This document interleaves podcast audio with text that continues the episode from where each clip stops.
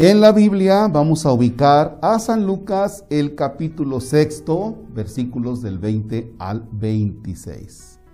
Bien, en el nombre del Padre y del Hijo y del Espíritu Santo. Mirando Jesús a sus discípulos les dijo, Dichosos ustedes los pobres, porque de ustedes es el reino de Dios.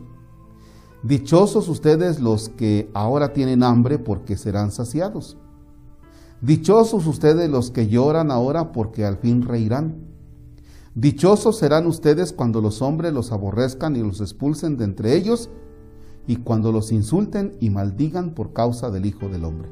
Alégrense ese día y salten de gozo porque su recompensa será grande en el cielo. Pues así trataron sus padres a los profetas. Pero hay de ustedes los ricos porque ya tienen ahora su consuelo. Hay de ustedes los que se hartan ahora porque después tendrán hambre. Hay de ustedes los que ríen ahora porque llorarán de pena. Hay de ustedes cuando todo el mundo los alabe, porque de ese modo trataron sus padres a los falsos profetas. Palabra del Señor. Gloria a ti, Señor Jesús. Bien. Vamos a hacer esta pequeña meditación. Fíjense bien, la segunda parte de este texto cuando dice, pero hay de ustedes los ricos porque ya tienen ahora su consuelo, hay de ustedes los que ahora se hartan, y así continúa, aguas con tener una tendencia a condenar la riqueza solamente por condenarla. Cuidado, ¿por qué?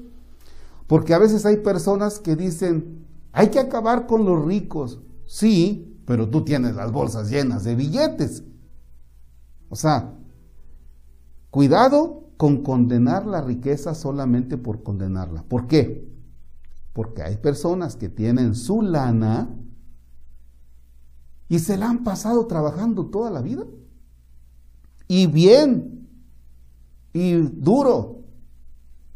Por ejemplo, hay quien estudió, quien sacó dos carreras y se mató y tiene su trabajo y ahora tiene su, su ahorrito y tiene su buen coche. No podemos decir, desgraciado, Dios te va a castigar. No podemos decir eso.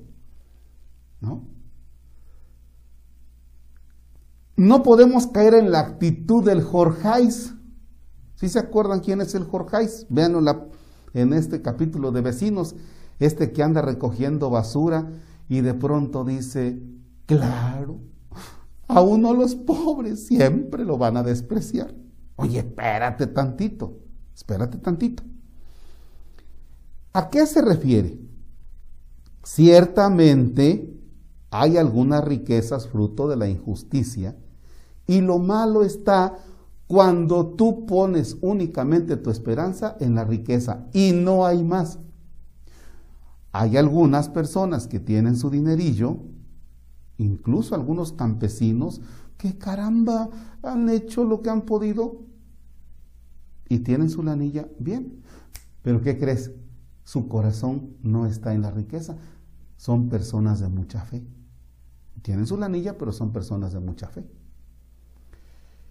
Sin embargo, aquí pudiera ser que algún pobre diga, ay, bendito Dios que dice que dichosos los pobres de espíritu, pues me voy a levantar a las 11 de la mañana.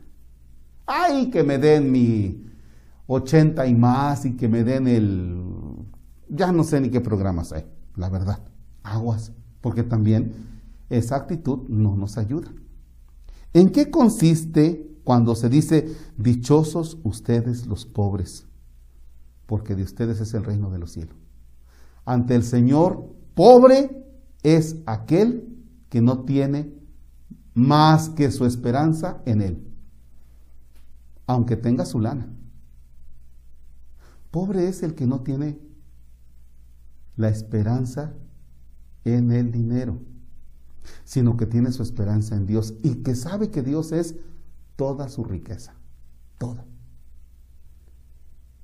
Si quieres puedes ponerle pausa y repasa qué personas conoces que tienen su lana, que la han ganado trabajando y de manera justa.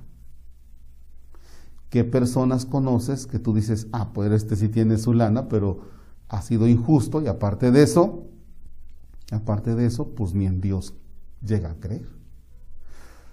Y también analiza qué personas conoces que son pobres, pero que tú ya les has brindado todo el apoyo para que salgan y han decidido estar ahí en la pobreza. Hay otras personas pobres que se matan trabajando y pues por más de que se maten trabajando, no salen de esa pobreza, ¿no? Haz tu repaso también. Bien. Pones pausa.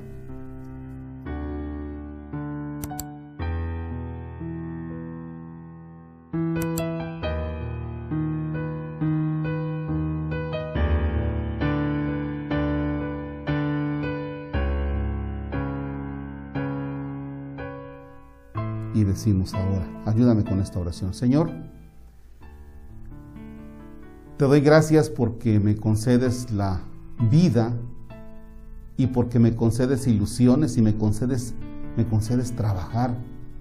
Ayúdame, Señor, para que en este día ponga todo mi empeño en el trabajo, en lo que me toca, en el estudio. Ayúdame, Señor, para que hoy me desgaste en las actividades que me toca realizar. Ayúdame a no ver al pobre como alguien que hay que ayudar y líbranos de tener al pobre para ayudarlo y quedar bien. Ayúdame Señor también a no solamente aplaudir el asistencialismo hacia el pobre, sino a promover que el pobre sea capaz de generar sus recursos y de valerse por sí mismo, y a no verlo con lástima, sino verlo como un hermano mío a quien tengo que impulsar, que tengo que apoyar. Ayúdame, Señor, para verme libre de injusticias y que sea un ciudadano, que yo sea un ciudadano que contribuya a un México justo, a un México con oportunidades para todos. Me pongo en tu presencia, Señor, en este día y ayúdame a mí a no tener más riqueza, sino solo tú, que eres mi gran tesoro. Padre nuestro que estás en el cielo, santificado sea tu nombre. Venga a nosotros tu reino. Hágase tu voluntad en la tierra como en el cielo. Danos hoy nuestro pan de cada día.